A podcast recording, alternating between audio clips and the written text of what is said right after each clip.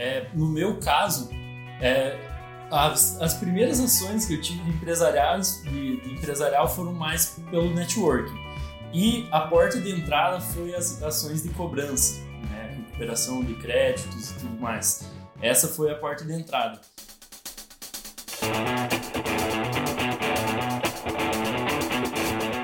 Fala meu amigo, minha amiga advogada, este é o Trimind Cash, o podcast focado em sites e oportunidades de negócio para advogados em todas as áreas do direito. E hoje, como aquele compromisso que você já sabe que a gente tem por aqui, eu tô com duas feras hoje, não é só uma fera, hein? eu tô com dois caras aqui. A gente foi buscar é, dois advogados recém-formados que estão atuando, já estão mandando super bem na advocacia, porque para nós é, é um prazer trazer sempre insights de quem, obviamente, já está atuando como há 10, 15, 25, 30 anos, que já foi o caso de a gente gravar aqui, mas também a nossa fala estar alinhada com quem está começando. Então, nada melhor do que quem recém começou, já está se destacando, compartilhar um pouquinho das estratégias, dos insights. Falaremos hoje com Guilherme Chocailo e Rodrigo Guerin. Guilherme Chocailo, advogado empresarial, e Rodrigo Guerin, especialista em direito do trânsito. Ambos atuam de forma conjunta numa pequena cidade que eu vou chamar de cidade boutique, União da Vitória, tá correto, meninos? 57 mil habitantes, um potencial enorme, ser de grandes empresas aí da cidade. Certamente esses caras devem estar no, no meio dessas empresas. Obrigado aí, viu, por aceitar o nosso convite. Espero que vocês gostem do bate-papo aí. Nós é que agradecemos, é uma honra estar participando aí do, do podcast da TreeMind.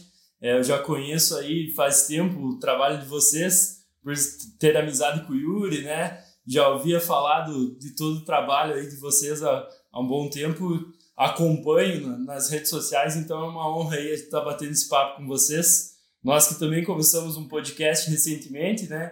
Então tem tudo para ser uma conversa bem bacana. Isso aí, obrigado pelo convite. Conheci a Tremind através do Guilherme, né? Já acompanhei bastante conteúdo de vocês aí. Já sei que é um material de qualidade e estamos aí em casa, né? Em boas mãos aí. Legal, bacana, bacana. Bom, a gente tem aqui um, um princípio, tá na gravação do podcast, tanto para convidar quanto na hora de gravar. E é engraçado, eu sempre falo isso pelo seguinte, porque tem alguns advogados, quando eu convido, obviamente eu não vou dar nomes aqui, mas eu posso comentar, né? Que eles, eles correm um pouquinho, eles falam, pô, cara, acho que melhor não, Guilherme, não quero contar a minha estratégia, enfim. E eu não vejo problema algum, eu convido, né? Ele tem a opção de, de recusar o convite. Então, o que eu quero antecipar para vocês é o seguinte: eu vou fazer perguntas aqui, bem específicas, e gostaria muito que vocês entregassem o ouro tá? Para quem realmente está começando, falassem aquilo que deu certo, aquilo que não deu. Então vou fazer algumas perguntas capciosas aqui, vocês respondem aquilo que vocês puderem sempre para ajudar quem está nos acompanhando. Aquilo que vocês já fazem no canal, então não é nada demais, né? Depois eu vou pedir para vocês contarem um pouco dessa história.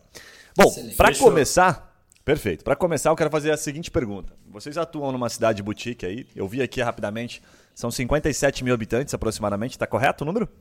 Correto. E tem Porto União, que é em Santa Catarina, mas faz divisa. As duas cidades se confundem, que tem aproximadamente 38 mil habitantes. As duas cidades juntas têm por volta de 100 mil habitantes.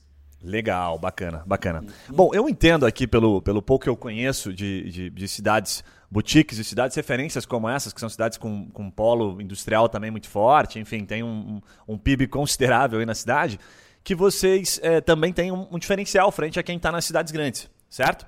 A questão é, de atuar numa cidade pequena, né, é, pelo ponto de vista de vocês, tá? numa cidade boutique, aí, melhor colocando, ela mais ajuda ou dificulta pensando a médio e longo prazo, crescimento, pensando em gerar retorno na advocacia? Qual a opinião de vocês sobre isso aí? Olha, eu acredito que uh, em curto prazo seja melhor. Porque por ser uma cidade pequena, consequentemente, uh, o valor do, das nossas despesas são menores do que uma cidade grande. O que uh, facilita né, que o jovem advogado possa empreender sem precisar despender de uma grande. É, tem que fazer um grande investimento já de início.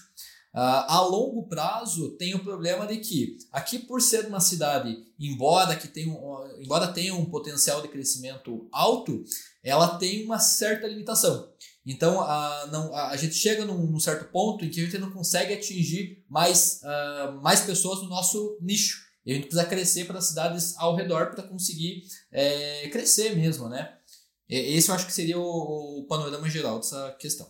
Eu concordo com o Rodrigo e acrescento que também outro benefício no início da carreira seja o networking. Eu acho que o networking é facilitado numa cidade pequena, onde mais gente se conhece, você consegue contatos de forma mais fácil, consegue entrar no meio social que você deseja, é, estar onde o cliente está de uma forma um pouco mais tranquila do que numa cidade grande. E é, é, o que eu acho, né? Porque eu não tenho essa, essa visão, essa experiência na cidade grande. Mas aqui, eh, na prática, eu vejo que essa parte facilita mesmo. É, eu acho que é mais fácil de você entrar no mercado na cidade pequena. Porque a cidade grande já tem grandes escritórios consolidados. Então, uhum. são grandes bancas, já, já é muito especializada, né? Normalmente já tem os clientes fixos, né? E aqui, como você falou, networking ajuda bastante mesmo, porque as pessoas se comunicam entre si. Tem pouco essa questão da ah, aquele grande escritório. Eu vou lá naquele grande escritório, sabe? Eu acho que tem menos isso no interior do que legal. em cidades maiores.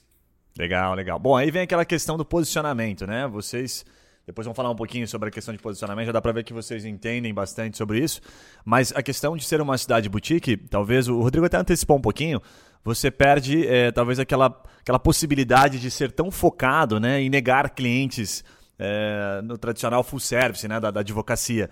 Como é que vocês enxergam isso para abrir portas? Vale a pena eu começar sendo uh, posicionando, me posicionando como um especialista para daí atrair esta, esse relacionamento e ganhar em outras frentes? Ou vale a pena eu, como advogado, uh, como escritório em uma cidade de boutique, já começar dizendo: olha, eu advogo em todas as áreas? O que vocês acham que, que abre mais portas? Ser mais nichado ou mais, mais aberto aí pra, em todas as áreas do direito?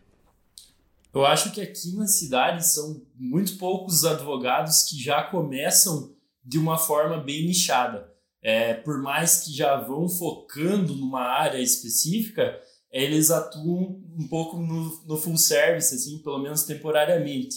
Então, acredito que também seja muito importante você colocar um prazo, é, colocar uma meta, né, de prazo em que vá atuar no full service para depois mudar para a área que você deseja atuar, caso seja essa a vontade, né?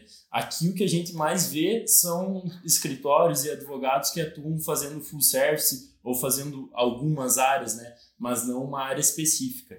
Para nós no começo, meu meu caso, por exemplo, é, valeu mais a pena, está valendo mais a pena fazer uma advocacia full service. Mas eu estou buscando é, nichar cada vez mais, para então, quando, quando sentir que, que é a hora, focar só no empresarial.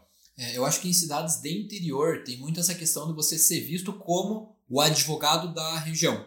Por exemplo, aqui é uma cidade, uh, é comarca, né? então não é tão pequeno, é, relativa, é relativamente pequena, né? não é nem grande nem, nem muito pequena. Mas vamos pegar aqui Cruz Machado, Bituruna, General Carneiro, as cidades que tem aqui ao redor. Tem muito menos advogados do que aqui, né? E a, questão dos habitantes também não chega a variar tanto em alguma das cidades. Então, por que, que aqui tem muito mais advogado do que nessas outras cidades?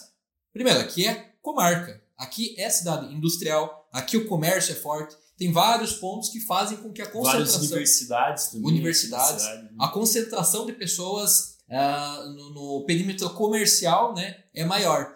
Então, eu acho que nessas cidades em que o interior é mais destacado, né, que é mais espaço rural, você é mais visto como um advogado da região. Eu acho que aí vale a pena você ser esse advogado full service, que você consegue atuar em várias causas, consegue inclusive fazer parcerias com outros advogados. Então é bom você estar tá ramificado, né? Você estar tá pulverizado em vários ramos. Eu vejo que, vamos supor, eu vou lá numa cidade de 10 mil habitantes e falo só vou fazer consumidor. E aí te aparece trabalhista, te, aparece família, coisas que são bastante comuns, previdenciário, você vai negar? Entende? Uhum. Então eu acho que varia muito de cada de caso para caso. Claro, legal. no início, né? Legal, legal, bacana. Boa, boa visão, boa visão. Tem a, a, possibilidade de fazer o inverso também, mas eu concordo com vocês, é mais difícil.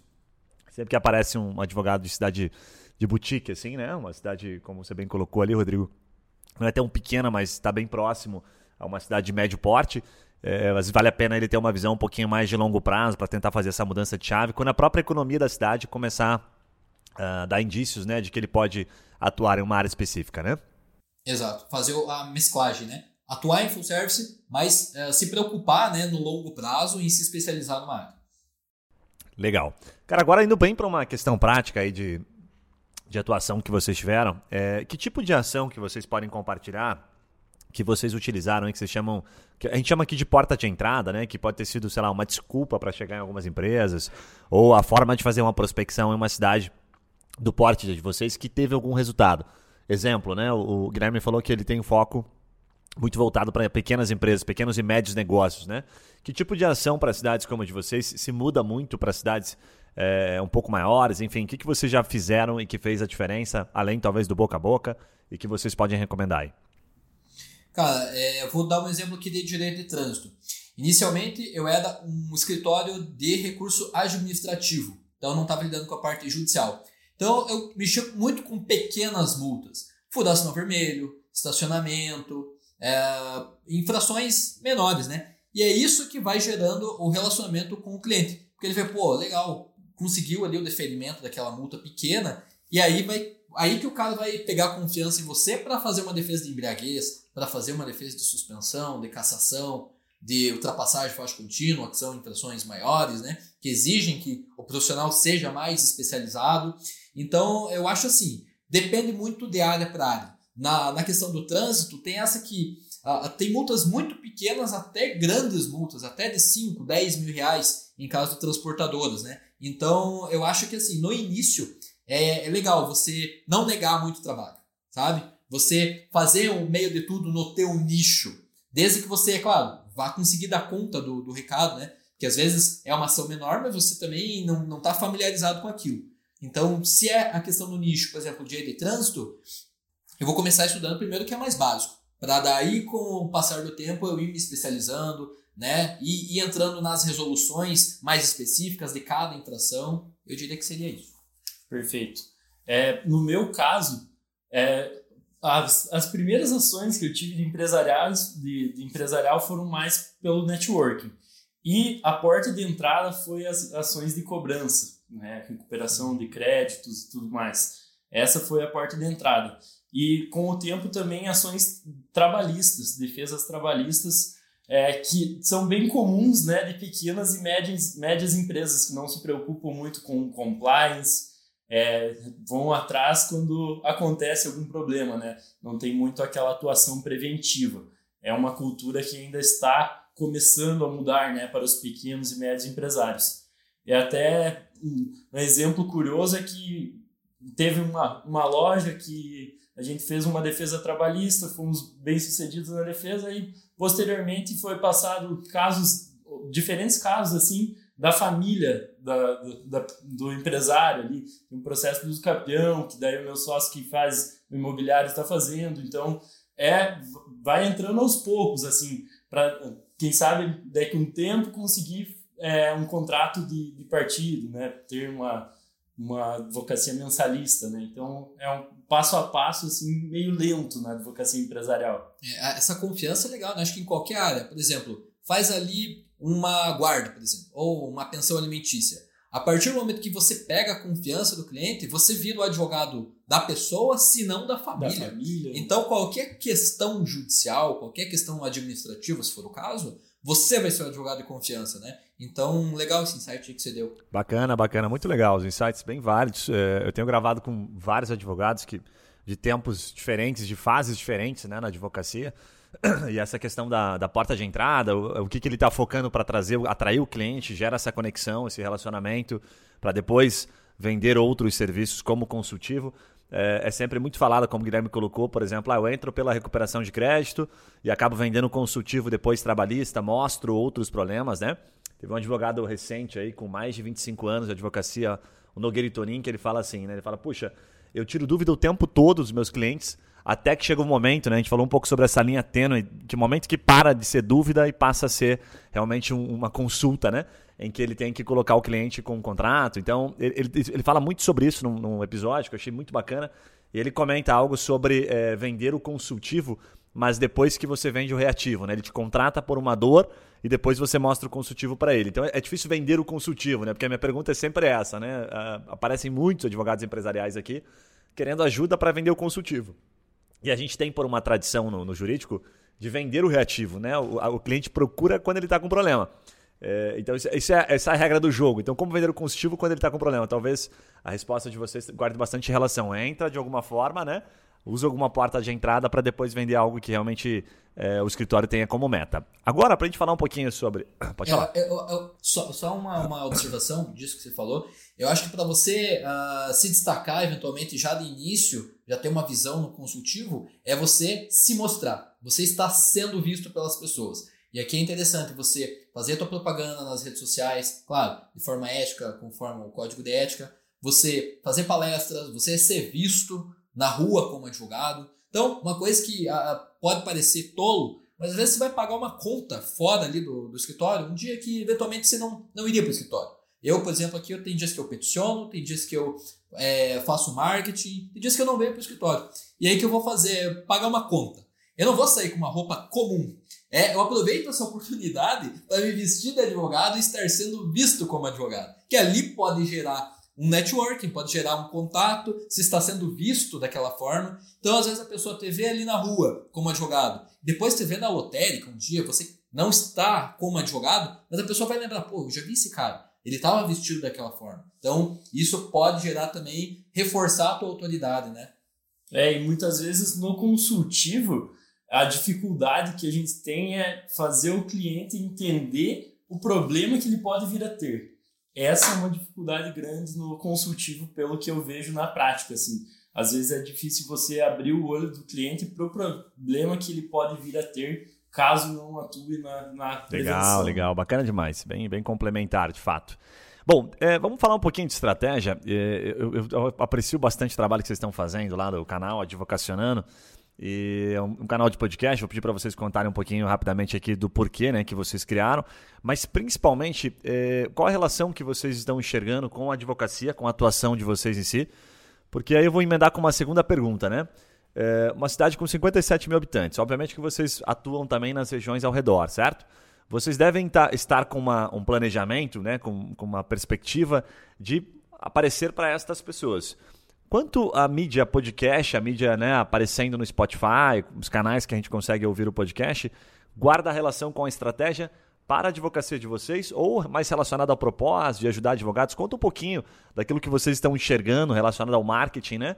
É, e pensando a longo prazo, quando é que isso vai ter resultado, ou pensando a curto, médio prazo, dá, dá um pouquinho da visão de vocês de marketing para quem está nos ouvindo. Beleza. Então a ideia do podcast, na verdade, surgiu mesmo para ajudar a jovem advocacia, porque aqui, como se trata de uma pequena, uma pequena comarca, é, os advogados mais antigos têm, têm essa dificuldade. Né? Os advogados novos têm problema assim, conseguir abertura com os advogados mais antigos. Então, quais, quais são os canais hoje que existem aqui na comarca? Tem a Comissão da Jovem Advocacia, da OAB, tem o grupo do WhatsApp dos jovens advogados e tem um grupo também que foi criado pela comissão que é Já Passei Por Isso. Então, o advogado que já tem alguma dificuldade, é, por exemplo, ah, como que eu faço para recolher custas de um processo que não tem justiça gratuita? É, pessoal, como é, que, como é que eu faço? Aí lá no Já Passei Por Isso, um advogado que já passou por isso fala: olha, você faz assim, assado, assado. Eles vão se comunicando. Mas ainda assim, tem muitos advogados que têm esse receio de perguntar, tem medo, não quer parecer bobo. E aí a gente achou uma forma mais invasiva mesmo, né? Falar: olha, tá aqui o podcast. Você não precisa se denunciar a situação que você está passando. Ou a, a, a questão é essa. A gente pegou os principais problemas que as pessoas tinham elaboração do contrato de honorários, como fazer a cobrança, como fazer networking. Que a gente sofreu na prática há muito pouco tempo, né? É. Ainda está passando né, por coisas semelhantes. Né? É, coisas básicas. O que você deve investir quando você vai empreender no seu negócio, enfim, tudo que é que é mais básico, né? O que a gente tem de dúvida, inclusive, aqui entregando um pouquinho do, do nosso podcast, ah, como que a gente define os temas do, dos nossos episódios? A gente pensa assim, pô, eu tô com essa dificuldade, eu não sei resolver. Então, cara, isso aqui dá uma ideia do podcast, porque com certeza alguém mais tem essa dúvida. E a gente vai, pesquisa sobre aquele assunto e lança lá. Vai ser útil para alguém, entendeu? Então é mais ou menos nessa pegada aí. É, e uma coisa que a gente ouve muito na, na OAB, ou conversando com advogados um pouco mais experientes, é que antes, antes do processo digital principalmente, o, o, contato entre, entre os advogados, entre a classe, era muito maior. A classe era mais unida pelo fato de estar no dia a dia, nos corredores e fóruns, processo físico e é. tudo mais. Então, hoje em dia, se perdeu muito desse contato. É, até alguns advogados aqui da cidade comentaram, não, até por isso que tem os espaços para happy hour na OAB, tentam fazer evento, mas o pessoal não, não engaja tanto, né? É verdade. Então, se perdeu muito desse contato, que poderia ser, assim, uma, uma troca de experiências, né, de quem já passou por alguma situação e consegue colaborar com os que estão iniciando aí esse caminho. E por grupo de WhatsApp não é a mesma coisa, né? Então, é meio dessa ideia aí de tentar passar um pouco do que a gente vivenciou recentemente ou está vivenciando também. E também dar voz aos advogados, né? Tem muitos advogados iniciantes que querem falar, que querem ser vistos e que às vezes têm medo de, ou não sabe como fazer. Então a gente fala, olha, você é advogado iniciante? Sou. Tem interesse em participar do nosso podcast e estar sendo visto? Pô, então acho que não teve ninguém que a gente convidou que não quis participar. É. Mesmo a pessoa tendo medo, às vezes ela, cara, eu tenho, mas eu sei que é uma coisa que eu preciso fazer, sabe? Então isso eu acho muito bacana. A bacana. questão do propósito do podcast. Legal, legal. Tá bem relacionado ao propósito de vocês. Bem bacana essa entrega. É o mesmo que a gente tem aqui, né? Também de, de transmitir. A gente acaba aprendendo né, um pouquinho, na verdade não só um pouquinho, mas aprende muito quando é a gente faz perguntas. E eu aprendo muito aqui na gravação dos podcasts, porque muita coisa a gente não sabe e, e no dia a dia, como o Guilherme bem colocou, é, a gente está cada vez mais distante, né? ainda mais num momento como esse de pandemia. Então o podcast aproveita, né? Ele acaba conciliando bastante isso e essa conexão acaba ficando mais forte.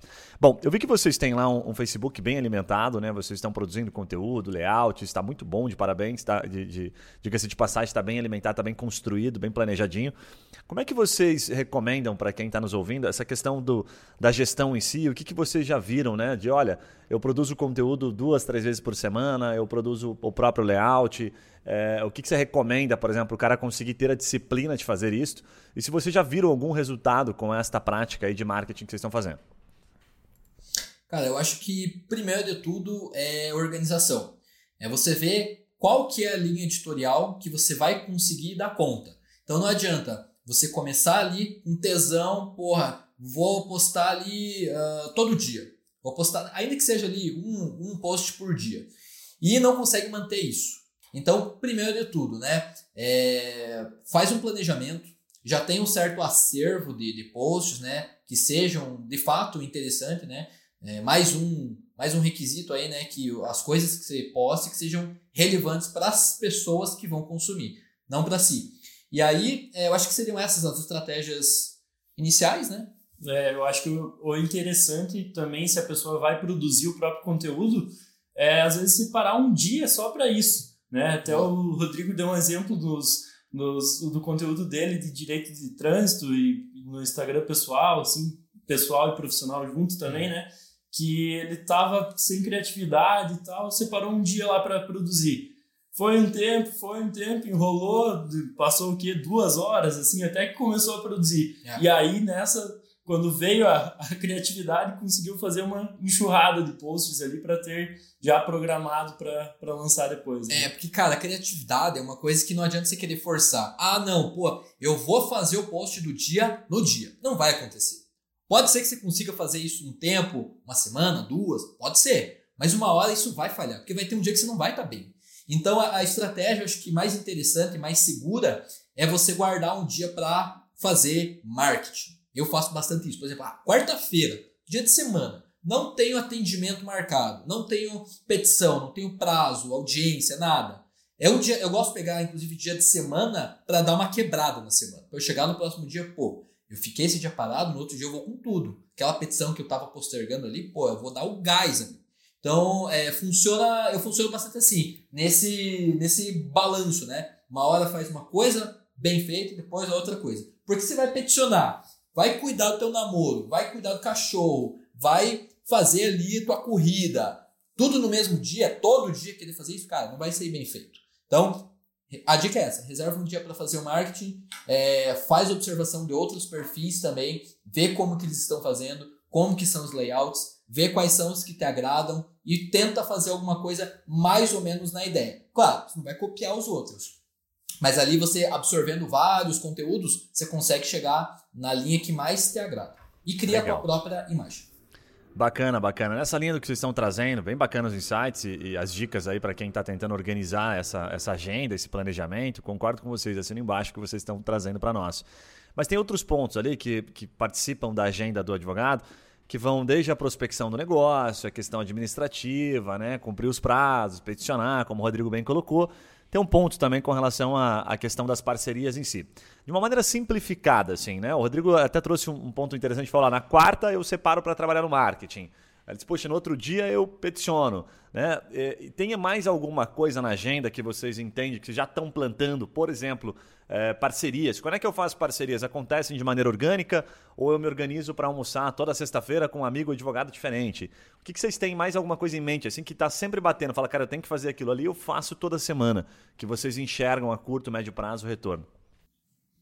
Cara, hoje eu acho que o podcast é uma coisa que está consumindo bastante a nossa energia, a nossa atenção, que a gente está dando sangue. E o podcast aqui envolve várias coisas, porque não é só lá o, o áudio, né? A gente está gravando também. Agora a gente começou com o Instagram.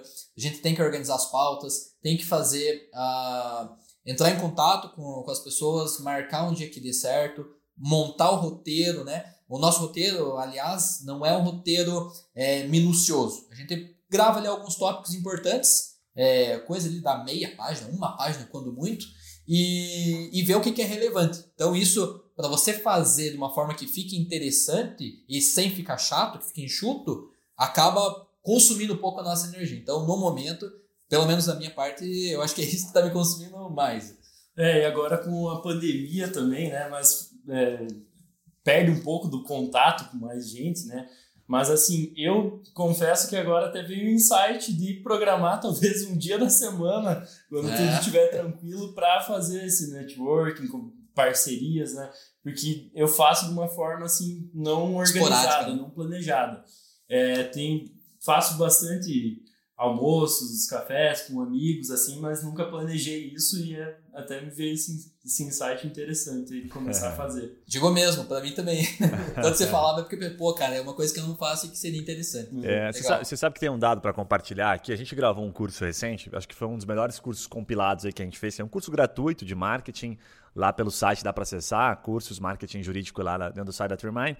E tem uma aula lá em que eu falo sobre o retorno que a gente obteve estatístico de vários escritórios. Está um compilado de vários escritórios, eu acredito que tem até alguma relação com a Análise 500, né, aquela revista, em que eles trazem os três principais pilares dos grandes escritórios que somados entregam aquele pareto lá, né, os 80% de resultado. O primeiro pilar de resultado vem da, do jurídico de grandes empresas. O segundo, já muito próximo, é justamente dos advogados parceiros. Então, esta, fomentar esta rede de parcerias né, tá muito relacionado àquilo que os próprios, a própria estatística dos grandes escritórios está mostrando. E o terceiro pilar, para fechar uh, os três principais, é o, é o jurídico, é o corpo docente do próprio escritório. Né? Então, são os advogados do próprio escritório. Vamos pegar um escritório grande lá, por exemplo, um Machado Mer, né, que tem mil advogados. Naturalmente, eles mesmos, já pelas relações que eles construíram, trazem muito negócio. Mas perceba que é o terceiro pilar. O primeiro é das empresas, então é relacionamento com advogados de outras empresas. O segundo, relacionamento com advogados que não são de outras empresas, mas de outros escritórios. Então, os, os advogados em si né, não são vistos como concorrentes, eles estão sempre fomentando. E quando a gente olha nessa estatística, está lá para baixo. Redes sociais, artigos, revistas, Google.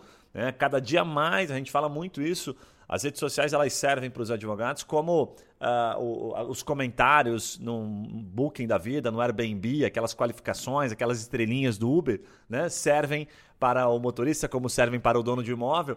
A rede social serve para o advogado, porque ele não pode estar o tempo todo né, é, recebendo depoimento e compartilhando. Isso é proibido pela ética, pelo código. Né? Então ele tem que, de alguma forma, mostrar a credibilidade através da rede social. A gente costuma dizer que é como se ele tivesse é, é, nivelando aquilo que ele fala. O discurso dele está nivelado pelo que ele está entregando na rede social e, e o, o, cliente acaba indo lá, né? Se certificar de que, opa, o que o Rodrigo e o que o Guilherme estão falando aqui bate. Os caras realmente estão co tá coerente o discurso. Faz sentido isso para vocês ou não? Faz sentido, faz sentido. É como, como um cartão de visitas, assim, né? As, as redes sociais, é, né? Faz totalmente sentido. É, eu diria que a rede social, na verdade, muito mais do que uh, um cardápio ou alguma coisa que você vai de fato colher direto dali, é muito mais uh, um outdoor mesmo, é a tua apresentação, é como que é o termo quando você portfólio, mas muito mais essa questão, você estar sendo visto como um advogado, por exemplo, de uma, de uma área tal, né? Por isso que a gente inclusive no podcast diz que quem vai produzir conteúdo é, não é interessante produzir conteúdo de várias áreas, se você é um advogado sozinho, né? Diferente de você ser um escritório, né? Um perfil institucional, por exemplo, escritório Guilherme, Chocailo, Mendes e Silva, em que cada advogado produz o conteúdo da sua área. Aí é diferente. Mas o advogado autônomo, cara, eu não acho interessante. Eu acho que não transmite autoridade e eu acho que não é nem essa a, a ideia, né? De você vender com a rede social, mas reforçar a sua autoridade. Legal, bacana, bacana. Bom, deixa eu fazer uma pergunta para vocês aqui relacionada agora ao momento que a gente está vivendo, tá? A gente está gravando esse episódio aqui para deixar claro dia 28 de julho, então ainda estamos em meio a uma pandemia, não sabemos quando ela exatamente vai, vai encerrar, né? Torcemos para que seja logo, mas não há uma perspectiva ainda. É, como é que está a cidade de vocês? Como é que vocês enxergam o mercado? Se teve alguma mudança expressiva, né? Sendo uma cidade boutique aí, o que, que vocês estão enxergando principalmente de oportunidade? Considerando que vocês estão olhando né, apenas na região de vocês, o que, que vocês já viram? Que desenho que vocês viram? A economia está tá como está acontecendo nas grandes cidades, negócios fechando, enfim, a economia está sobrevivendo, vai ter recuperação judicial, vai ter recuperação de crédito. O que, que vocês estão olhando de oportunidade que vocês podem compartilhar e que vocês estão sentindo na prática aí? Cara, aqui na cidade tá. Na verdade, a, essa pandemia né, veio com bastante força. Tem bastante negócio fechando. Não só negócios pequenos, inclusive. Tem empresas grandes que estão tendo, inclusive, que fechar as portas, né? Então, acredito que aí para a área trabalhista aí vai ter bastante trabalho, né? Bastante demissões em massa, né? Uhum. É, de início, teve o lockdown. Foi, eu acho que na região sul, assim, foi bastante é, impactante no começo da pandemia, ali no final de março, né? Veio um lockdown de verdade, né? E aí depois aqui na nossa cidade a gente não teve um lockdown que parou tudo realmente. Foi por três semanas mais ou menos, né? No início, final de março, início de abril. Depois foi engatinhando, agora parece que o pessoal está um pouco mais acostumado a tomar os cuidados, mas a economia está movimentando novamente. Mas como o Rodrigo falou, realmente tem muitas empresas fechando, muita gente é, mudando de, de carreira, é um tempo realmente de, de mudanças. Ah, eu não, não tenho muito conhecimento com relação à recuperação judicial, mas eu acredito que, por mais que seja uma cidade pequena, também terão oportunidades nessa área. Legal, bacana. Boa, boa perspectiva aí, né? Na verdade, de, de acontecer vários negócios, mas é difícil de fato mapear, tá? É, a gente uhum. fala com muitos advogados aqui, sempre faço essa pergunta, porque é uma pergunta bem capciosa mesmo. Recentemente eu ouvi do, do Fernando Canuto, que gravou um episódio aqui, que falando de perspectiva de mercado, ele disse: olha, o momento Covid é um momento triste, né? Obviamente, para diversas situações, até mesmo para a advocacia empresarial em si, mas nós estamos vivendo um momento financeiro, né? um momento de abertura do mercado financeiro, com esse Selic que nós nunca tivemos, com essa taxa tão baixa, né? de muita entrada de recurso, de movimentação financeira. Então tem muita oportunidade que às vezes está disfarçado não como Covid, né? Porque a gente olha para o Covid e olha, puxa, empresa que está fechando, empresa que está tendo algum problema trabalhista, mas não consegue olhar fora isso, né? Fora desta caixinha. Então ele trouxe uma visão muito bacana nesse episódio em que ele traz isso. Ele, olha, esse mercado financeiro é muito bacana porque ele está vindo, sabe, aqui pela, pela beiradinha, né? E ninguém está vendo ele com tanta propriedade assim. Então vale, vale, vale a pena, né? Recomendo ouvir esse episódio que é o número 18 do Fernando Canuto. Bom, vamos lá. É, o próximo ponto que eu queria perguntar para vocês aqui, para a gente caminhar já para a parte final, tá? É com relação ao projeto que vocês têm. É, se tem alguma coisa que vocês podem compartilhar com relação a uma visão, tanto da advocacia em si, né? Eu acho que o Guilherme já trouxe um pouquinho da questão de ser o empresarial para pequenos e médios negócios. Tem alguma coisa, algum, algum produto que vocês estão trazendo? Eu digo a produtização do mercado jurídico mesmo, ou oferecer alguma coisa de diferencial para tentar vender talvez o consultivo. Vocês têm algum projeto, alguma inovação nessa questão da advocacia que vocês podem compartilhar e que vocês vão colocar em prática aí nos próximos meses ou anos? Com relação a... Então, é, no, ali no meu escritório a gente está com um projeto para um, uma consultoria trabalhista, num estilo meio checklist, para fazer, dar, dar aquela geral na empresa e é um produto que realmente você faz essa consultoria com prazo de, de validade para analisar tudo como está a documentação, como está é, toda a parte trabalhista da empresa e após a, regularização de tudo, encerrou os trabalhos ali, né? É um trabalho que, com certeza, grandes escritórios já fazem de uma forma bastante completa, né? Em cidades grandes, mas aqui em cidades pequenas eu vejo que é pouco utilizado ainda, então a gente vai tentar entrar nesse mercado, nesse, nessa área. E o, os escritórios grandes, que já tem bastante empresas, assim, é, já utilizam-se desses produtos, né? Assim como na área tributária acontece bastante, tem já alguns escritórios que dominam esse mercado, então a gente vai tentar focar nos pequenos e médios empresários na consultoria trabalhista. Legal, legal. Fica um insight legal. também que. Eu ainda que... não, mas esse é um insight, inclusive, é. que eu vou aproveitar para mim. Tem um escritório de São Paulo que ele compartilhou um insight bacana que eu posso compartilhar com vocês aqui. Que ele disse o seguinte: a, a forma de ele atuar, muito semelhante até com a proposta do Guilherme no Trabalhista, mas que era basicamente o seguinte: uma semana, então eles identificaram nesta empresa que a partir de uma semana era o momento da decisão, e geralmente ela está muito relacionada àquilo que a gente vê do emocional ali depois que a pessoa é demitida e que os direitos né, não são recolhidos ou que ela se sente lesada de alguma forma, é o tempo que ela leva depois de uma semana para tomar uma ação. Né? Então, tomar uma ação no sentido de, puxa, vou processar a empresa, está no ápice ali, sabe? Então, eles descobriram o seguinte: se eles fizessem uma verificação após uma semana da demissão do funcionário, do desligamento oficial, eles conseguiam sentir bem isso. É como se fosse um termômetro, né? Então eles deram um nome para isso, né? Vou preservar até o nome que eles deram para não, não ficar chato, para não matar aquilo que eles já criaram, mas a, a lógica era muito simples. Depois de uma semana da demissão, o escritório entrava em contato. Popa, e aí, Rodrigo, como é que você tá? Deu tudo certo? Tem alguma coisa que não foi falado para RH, que não foi falado para seu superior, que você gostaria de compartilhar, que você pode ter sido lesado, enfim. E eles fizeram isso durante um tempo e perceberam uma redução muito expressiva. Eles conseguiram eliminar várias das pessoas que estavam muito propensas a processar, porque eles pegaram bem no momento, eles entenderam a média, né? O tempo que levou, e aí mapearam aquele tempo e começaram a trabalhar. Então ficavam ali depois de uma semana da demissão, depois que assinam os papéis, até mais ou menos um mês, que é o, é, é o ápice ali, né? Porque depois disso o cara dá aquela baixada, e aí ele já começa a pensar, falar, ah, não sei se eu quero, talvez eu possa me queimar. Então fica, fica a dica aí, porque eu acho que é um, é um processo legal e pode fazer bastante sentido para quem vai atuar no trabalhista aí, né? Realmente, bem bacana? interessante o insight. Legal. Rapaziada, bem bacana o bate-papo, bastante entrega, vários insights aqui compartilhados, principalmente para quem está tá no começo, né? E já diria que vocês já estão até maduros suficiente, já não estão mais tão naquele começo, já, já devem ter comido alguma linguiçinha, né? passado algum apuro. É. Eu gostei da fala que o Rodrigo trouxe ali, que, puxa, é, recolhimento de, de custas processuais, de fato, já ouvi em alguns momentos que o cara não aprende isso na faculdade, ele não aprende coisas muito básicas, né? nem fazer o login lá no, no, no, no, processo eletrônico ele não consegue, nem fazer pesquisa direito, né? Então, talvez uma, um simples cursinho né, que passassem na faculdade para o beabá, o feijão com arroz já seria suficiente. E vocês já passaram por isso, então já considero que já estão muito além da advocacia como iniciantes. Agora, a pergunta que eu queria fazer para cada um de vocês é o seguinte: se vocês tivessem é, como voltar um pouquinho, até no começo da faculdade, alguma coisa que vocês pudessem ter feito, né? Eu já fiz essa pergunta para vários advogados e as respostas geralmente são muito bacanas. O que, que cada um de vocês apontaria como uma coisa, uma coisa só, tá? Que seria a mais importante, que vocês teriam começado, quando começaram a faculdade, teriam colocado em prática? que, que vocês apontam assim para quem está nessa situação ou para quem vai começar? Enfim, o que, que faltou? O que, que vocês sentem que, fazem, que faz falta hoje na advocacia de vocês? Cara, excelente pergunta. É, inclusive, nunca tinha parado para pensar nisso, mas enquanto você falava, pô, cara, comecei a refletir aqui comigo. É, durante a faculdade, na verdade, eu não tinha claro o que, que eu queria é, depois que eu me formasse.